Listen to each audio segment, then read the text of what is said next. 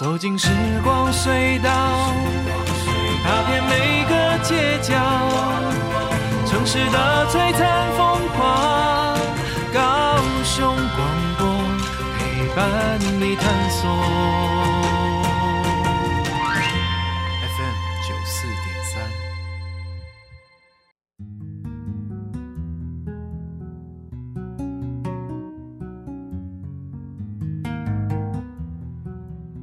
Hello，所有的听众伙伴，大家好，欢迎来到九四三人生小剧场，我是汉轩。不晓得这个星期伙伴们过得好吗？希望大家都过得很健康、很平安，都过得很好哦。那在今天呢，汉轩为大家邀请到汉轩的一个好朋友来到我们的节目当中，要来跟大家分享一个很特别的跟戏剧、跟表演有关系的职业，而且也跟心理、跟治疗有关系的职业。他到底是谁？他的工作到底是什么呢？首先，我先来欢迎我的好朋友，他叫做杨心柔。Hello，心柔。Hi。呃，在我们的听众伙伴里面，其实有很多，他们都是呃，从一开始没有接触到表演艺术，到后来听到我们的节目之后，开始去看、去听或者去接触。那在今天呢，为什么要邀请心柔来到我们的节目当中？其实你的身份其实还蛮特别的，因为我从认识你的时候，你是一个剧场的表演者。嗯，那不管是从导演，不管是从排练，不管是从呃真的实际我们在执行演出等等的，我们还一起就是南北征战了好多不同的学校啊，或者是剧场的演出。嗯，那心柔呢，在他念书的时候是一个剧场的演员，他念的科系也很特别，他念的是心理系。是是，那所以我们是在大学的时候认识的，对不对？呃，我们认识的时候我已经大学毕业了，刚毕业。对，我们认识的时候好像是我带第二个剧团的。对对，最一开始是在南风。对，最一开始在南风。我进南风的时候好像才，我、哦、大学还没毕业。嗯嗯。对，所以很多时候，就像一开始我们开始录音前先聊的，就是。我到底是怎么接触戏剧治疗？到底是先从呃剧场界认识呢，还是从心理学这边认识？我觉得也很难回答。就是如果按照这怎么说协同论嘛，我好像是心理系毕业的，嗯、但是我呃就是高中啊、大学啊，一直以来都有在。玩戏剧就是玩剧场这样子，是。嗯、那我们还没有正式的跟大家来介绍一下心柔她的职业是什么？她、嗯、的职业叫做是戏剧治疗师。是，因为她后来她就到了英国去念书，对。啊念书回来之后，怎么觉得这个人好像变得不一样了？他变得非常的专业。然后呢，我就想说，我什么时候会再遇到心柔呢？你可不可以先跟大家介绍一下，就是当初你为什么会开始接触到？表演接触到戏剧呢？哦，接触到表演这件事，就纯粹是真的是热爱，就是喜欢。可能国小的时候就很不怕上台，就开始有那些话剧的演出啊。然后高中的时候也有跟自己的同学们就是做戏剧的表演，那时候真的是做的很开心，然后也有得到一些不错的名次。嗯。然后大学之后就呃也接触到，就直接在剧场那边开始从。呃，小小的，呃，那时候是做从助理开始啊，开始，然后慢慢做小演员啊，然后接了蛮多戏这样子，所以这个戏剧的接触，我觉得就比较像是大家会比较常说的，不是科班出身，因为我不是念戏剧系，嗯，或是有呃学校训练，但是真的是剧场的很多老师慢慢指导我，然后一步一步这样子，呃，也演出了蛮多戏的，那也是那时候在剧场界认识汉轩。但是我念书的呃状况就是，我是高一心理系毕业，那时候心理系毕业完做剧场的时候，我自己就有发现，常在做剧场的时候有很多很有意思的探讨，它不是只有表演而已，不是只有呃就是以娱乐或是呃剧情导向，有时候会有一些议题在里面做讨论，譬如说，我不知道观众朋友有没有讨论过，知道 D I E T I E。像教习剧场、教育剧场，那时候接触了这些呃带着议题去讨论的剧场活动的时候，我也开始慢慢接触到说，哎，有这样子教育和剧场艺术的结合，也有心理跟剧场艺术的结合。那时候是自己摸索，就找到了戏剧治疗。那当时台湾没有什么呃戏剧治疗师，当时我对这个主题就是这个学问有兴趣的时候。是自己搜寻，就是说，哎，台湾到底有谁可以教戏剧治疗，或是呃，就是我可以去跟着学。所以那时候认识了认识了少数的台湾几位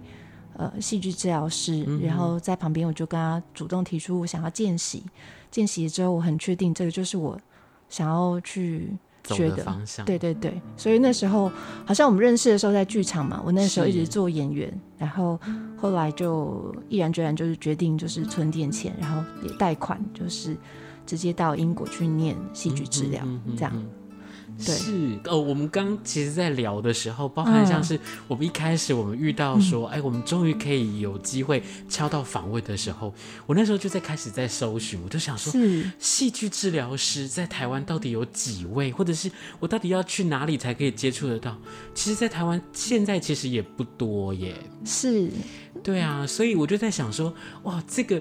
当时候你会看到这样的一个工作，或者是看到这样子一个。你喜欢的事情跟你想做的事情可以结合在一起，要去努力，要去奋斗。嗯、我觉得那是一个，它一定是一个很大的震撼，或者是说 你在看到了在未来很多很不一样的道路，所以你才会想要去做这件事情吧？要不然。我们连看都没有看过戏剧治疗师，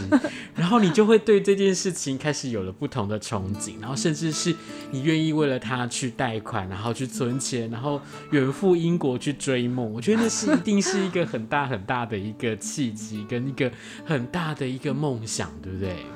是，我觉得那时候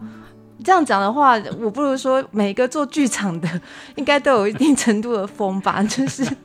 我觉得我那时候也真的。感觉自己想很多，但也许也真的是好像不害怕一样。就是那时候出国前，因为当然我觉得我们家没有办法，真的是完全全的负担，一定是贷款也贷蛮多的。我现在还有在慢慢付学贷。然后那时候出国的时候，我妈妈还非常担心，问过我说：“哎，你去念一个这个，我觉得这是大家都会烦恼的事啊，就是你去念这个回来，要是……”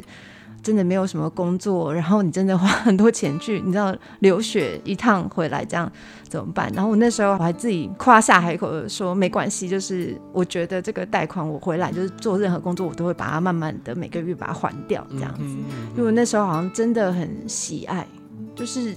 嗯。我觉得我对剧场热情是是真的很高啦，我真的很喜欢表演艺术。然后，可是那时候找到戏剧治疗这个学问的时候，我那时候感受到，就是我念心理学，或是之前在念心理学毕业的时候跟教授聊的一番话，就是我心里面还是有一个助人特质，其实是很渴望去去做连接的。嗯哼。然后当时我去见习的时候，看到就是，呃，当时回来的戏剧治疗师，就念书回国戏剧治疗师，他的小小的工作室跟孩子一起互动的那个现场的那个状况，在那里的时候，我真的有感觉到，就是很有意思。它不像是剧场表演的这么的华丽，我不知道该怎么说，哎，就是一样是运用戏剧的美才，可是他的现在我的工作，戏剧治疗师的工作，并不是一个表演的。呃，就是绽放这个艺术的状态，而是陪伴着我们的个案，然后孩子或成人去运用这些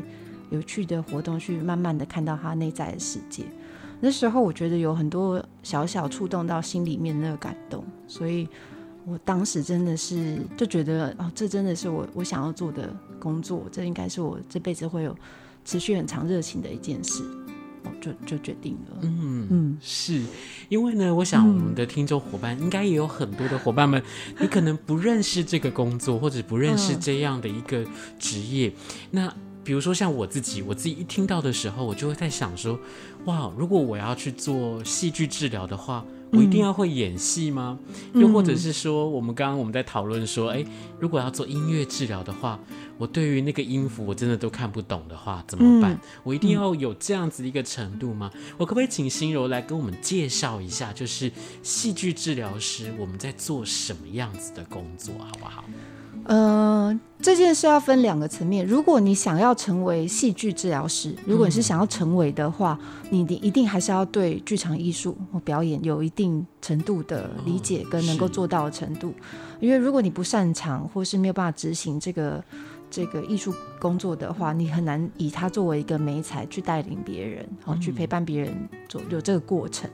所以如果你是心理系的学生或者戏剧系的学生，你想要未来也许想要朝呃戏剧治疗的方向走的话，其实呃在心理学或心理治疗相关的理论，或是艺术呃剧场面的执行，或或是你这两边可能都要稍微去精进。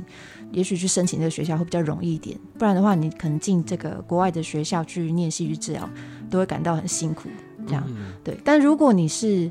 呃个案哈，或是说你想要来试试看戏剧治疗的工作坊啊，或是你很有兴趣想要探索自我，或是你目前生活上遇到一些困扰，你只是想要来呃找戏剧治疗师，也许来。呃，探索自己的一些内在世界的话，那么你不用说非常擅长这件事，你可以来之后跟就是跟你的治疗师讨论说，哎，我有兴趣想要试试看。那么一开始我们不会说来做戏剧治疗一定要演出，有时候我们会透过一些牌卡，有时候会透过说故事，有时候透过一些手偶或是一些绘图，会透过一些小小的活动来慢慢的开始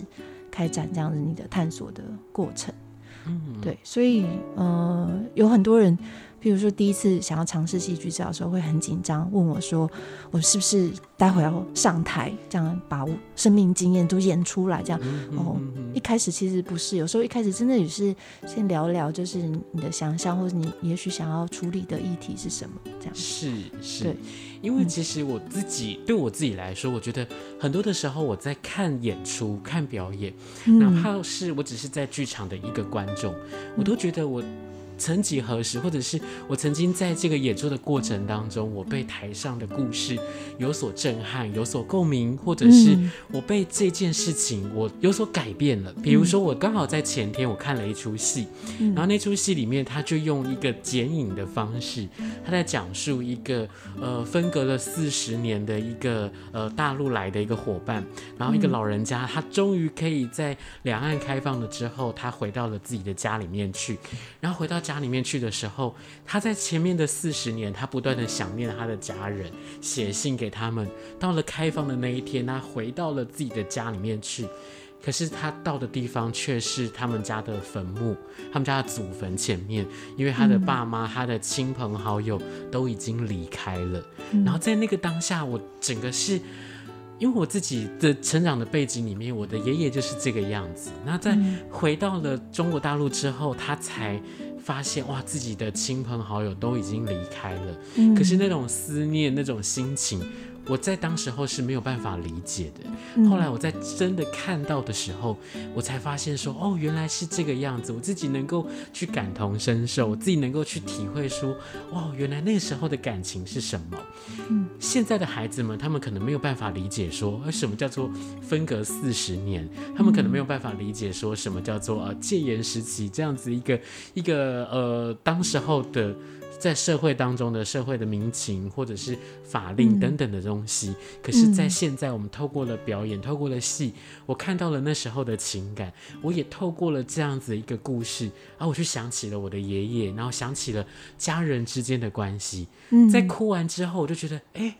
我好开心哦！我觉得我好像更懂了一些事情，更认识了一些事情，嗯、所以我常常会觉得说。不管是在做戏剧治疗也好，又或者是当你走进了剧场也好，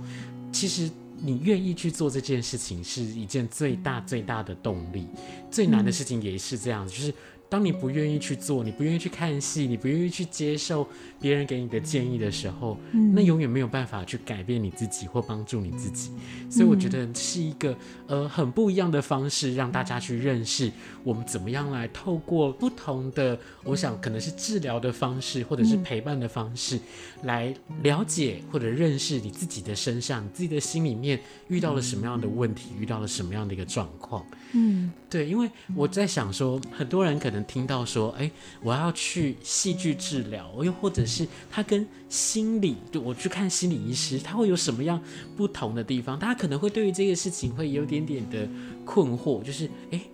为什么我要去做呃戏剧治疗？为什么我要去做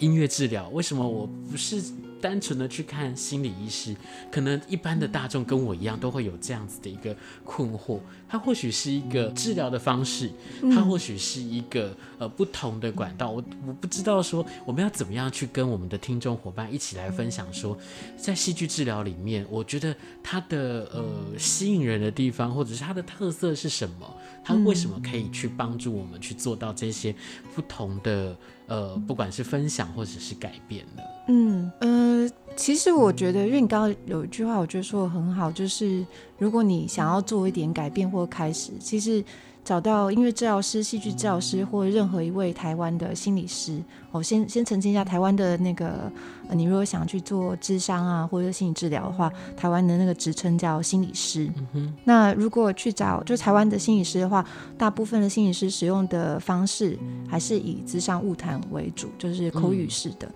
那不论你是要用这样子的形式去开始你的自我探索或疗愈的过程，或是你想要找到音乐治疗师啊、戏剧治疗师这样子以艺术的形式去做的这个疗愈过程，我觉得都是好的。嗯、至于适不适合要找到哪样子的老师，我觉得反而是有时候我觉得这也是因人而异，看每个人的喜好兴趣，只要是适合。适合你的，我觉得都可以尝试。那我想最大的差别跟不同，可能是戏剧治疗师他的这个戏剧治疗，它的定义本来就是运用剧场或戏剧，以一个艺术的媒介来做到疗愈的目的。那所以我们的这个过程中，有时候也会有很多非口语的活动，譬如说刚刚讲的，呃，说故事啊，角色扮演啊，然后。也许绘图啊，或是以一些不同的牌卡，或是面具啊，有很多不同的剧场的游戏的形式跟活动，来这些活动来帮助你去探索自我。但是我在想，现在有蛮多心理师，呃，也开始使用很多艺术的媒介，也蛮多心理师，他们也会来上戏剧治疗的工作坊，然后选择使用一些不同的艺术媒介来帮助他们的个案。所以，嗯、呃。硬要说你要选择戏剧治疗或是心理师这件事，我觉得都是可以的。嗯，呃，最大的帮助到你自己的那个这件事，应该就是光是你想要去面对或处理你现在也许有一个很困难或很难受的一件事情、一个议题，想要去探索或了解它，光是这个起心动念就非常难得。找到适合的老师都是可以的，这样子。然后我刚刚也特别就是在想说，你分享那个故事，我特别也有感觉，就是戏剧是一个，就是让我非常着迷哦。剧场让我非常着迷的原因，也是因为看着看着台上的演出，看着这些戏剧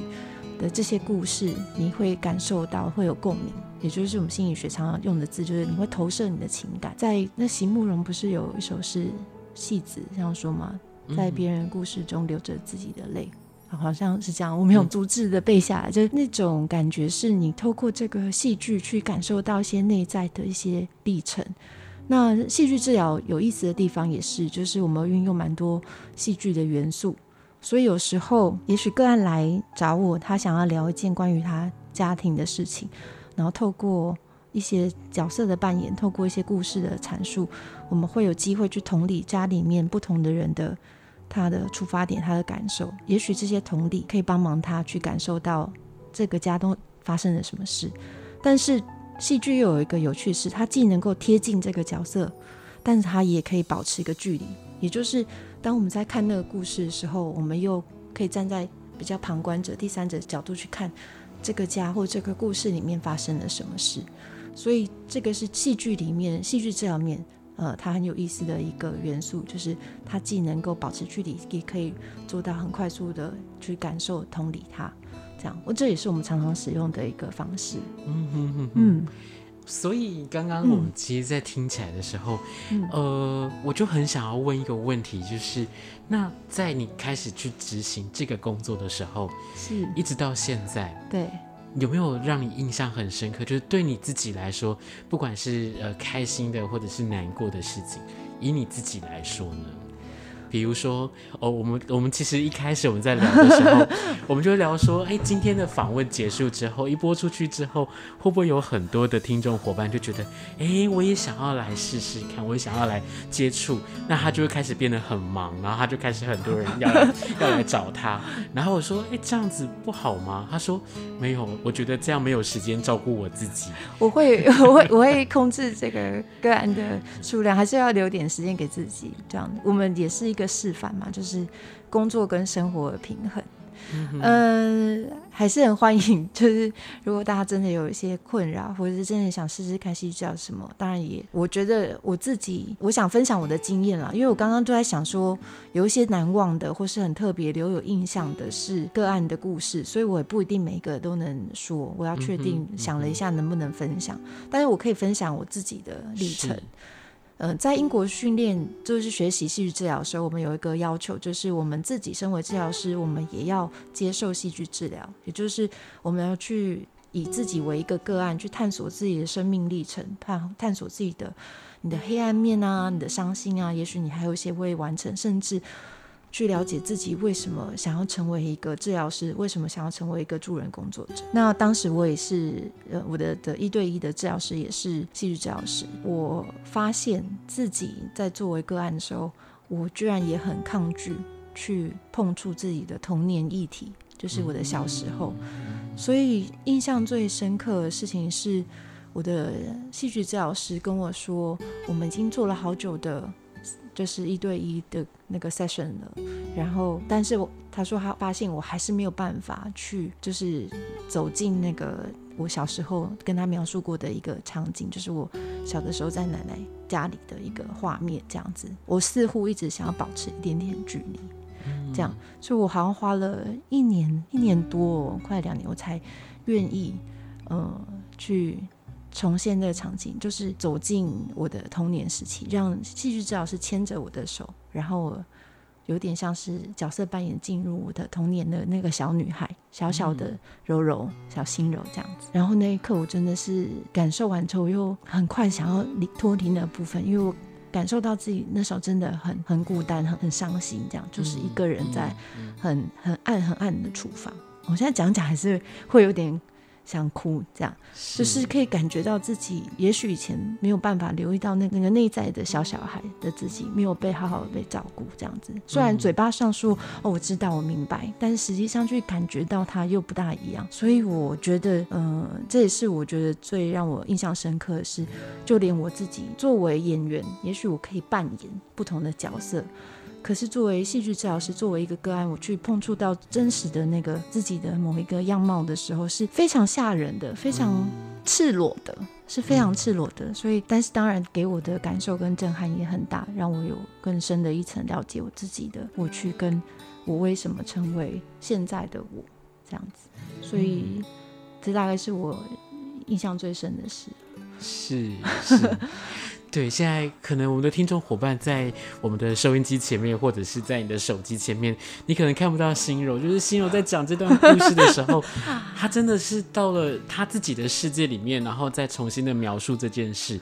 然后也在那个当下，其实我就看他眼眶已经是红了起来，一点点啦。但是我有点担心，我这样描述大家会不会不大能理解说？说啊，那个是什么样的状态呢？这样子是。不过我相信，其实每一个人在成长的这个过程当中，有很多的时刻，或者是会有很多碰触到的，对于自己心里面可能造成的，不管是任何的影响，你可能忽略了，或者是刻意被忽略了。那其实有时候透过了呃表演，或者是欣赏。表演的这件事情，他都可以去把它找到。比如说像我自己，就我就常常在想说，为什么我自己好喜欢做跟家庭有关系的故事？嗯，哦，可能有人会喜欢讲，呃，比如说现在是讲科幻的也好啦，或者是讲侦探系列的啦，或者是儿童系列的啦。可是我就会。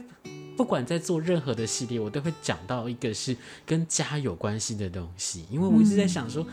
对我来说，我觉得我的家庭也并没有不美满，可是我到底为什么会去做这件事情？那是因为我对于家的渴望吗？又或者是说，在家里面我曾经遇到了什么样的事情，然后让我自己觉得我是不被满足的，所以我好想要在我的创作里面，在我的表演里面，试图去满足那一块东西。嗯，所以我就会想说，哎，它其实不管是透过了戏剧的治疗，又或者是透过了戏剧的欣赏，其实我觉得或多或少，它都可以让自己在你的生活当中重新的去检视自己，又或者是重新的去看待当时候你不想要去面对、逃避的问题。就像，呃，我不晓得各位有没有看过一个动画叫做《脑筋急转弯》，嗯，啊，它有环环、悠悠、乐乐、怒怒等等的，我就觉得这一部动画非常的有意思，因为你真的不知道在你的脑子里面，它到底有多少的呃东西在运作，你有多少的情绪在你的心里面，其实它是被藏起来的哦，它其实是有一天当你在碰触到的时候，那颗球会再一次的跑出来，然后去投影着当时候所发生的事情，那。当你愿意重新去面对的时候，我觉得那就是另外一个成长的开始。嗯，所以我今天为什么要特别邀请心柔来到我们的节目当中，跟我们一起来分享戏剧治疗师的这个职业、这个人生的故事。其实我们真的就是想要鼓励所有的听众伙伴，在你的生活当中，不管是你去接触表演艺术，又或者是你可以去接触更多更多不同的领域。你愿意走出去，愿意为自己去做一点点不同的改变，我觉得那就是一件最棒、最棒的事情了。嗯，那我们今天在节目的最后，我想要问一个问题，就是，嗯，对于你的职业，对于你喜欢的事情，嗯，你对于未来的梦想，梦想哦，嗯，如果以工作的梦想的话，嗯，应该说我做这个工作一直以来特别想要推广的事情是。像刚刚你有提到那个脑筋急转弯的这部电影嘛，我自己也很喜欢。嗯、那我特别喜欢的事情是因为他把每个情绪都赋予了一个角色。那这也是戏剧治疗师工作的时候常常有的一个信念，就是我们相信每一个人身上的不同特质，或是呃，即使是生病，或是即使你有一个很负面的一个情绪或是一个念头，它其实都是有一些原因的。那我们不是去。排斥、压抑他，而是去聆听、陪伴他，找到他的他为什么存在。也许这个焦虑的情绪，或是这个想要做什么的念头，他是为了要保护你。那我觉得我可能在这个工作上期许，比较像是希望，就是我们一起不要这么的正向。这样讲很奇怪哈，就是不用一直就是这么的喜欢那个。呃，那个是欢欢嘛，乐乐，乐乐，乐乐，就是也许我们有时候可以是悠悠，就是我们有伤心的时候、痛苦的时候，嗯，也许有时候是可以讲一些柔软的，或是那么难受是呃彼此都能够接受、包容的。我觉得我们缺少了蛮多这种可以接受脆弱的一个柔软的温度，这样子。嗯那如果可以有多一些这些同理跟理解，或是我们对于这些脆弱跟受伤的状态是有一些包容的话，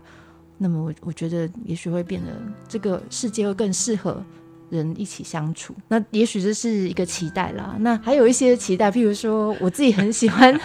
很喜欢剧场的一些活动，我一直觉得就是很希望大家一起来做一些很有趣的事，动动身体呀、啊，一起跳个舞啊，做一些很有意思，就是。呃，传统上我们会觉得浪费时间的事，比如说就是玩剧场啊、玩音乐啊这些，能够更成为我们生活中一个很重要的一部分。就是透过这些，也许现在我做工作大部分比较像是疗愈性的工作，就是，但是我想核心价值还是希望，就是大家都会找到适合自己方式，过很舒心的生活。嗯哼，嗯哼，对。好，那最后最后呢，在我们的节目最后，我想我要替我们的听众伙伴来问一下，就是如果说我自己我想要接触戏剧治疗，又或者是我今天我也好想要找到心柔哦，那我可以用什么样的方式，就是来找到你，或者是找到戏剧治疗的这个方向呢？台湾的戏剧治疗师的确蛮少的，那上网搜寻一下，其实还是有几位，但多数会在。台北在北部，嗯、那我本人是在台南的宽心心理治疗所这边，嗯、所以如果要找到我的话，搜寻台南宽心心理治疗所，其实是可以找到我的联络资讯的。那有一个呃脸书的网页叫聊聊戏剧治疗，它也蛮多戏剧治疗师的资讯都会在那里有些发布。如果真的很有兴趣的话，有一些治疗师他们都会开工作坊啊、课程啊，你可以先去参与这些课程，去感觉一下看看。那如果你不是想要参与团体的这种课程，你真的想要做一对一，有一些自己的探索的课程的话，那你可以直接找到这些治疗师服务的单位，就直接去。呃，联系这个单位。OK，好，嗯、今天非常谢谢心柔来到我们的节目当中，谢谢跟我们一起来分享这么特别的一项工作，而且我觉得也是一个非常有意思的工作。那今天真的很谢谢心柔，谢谢汉轩。那我们呢是九四三人生小剧场，我们要跟大家说声再见喽。好，再见，拜拜。拜拜。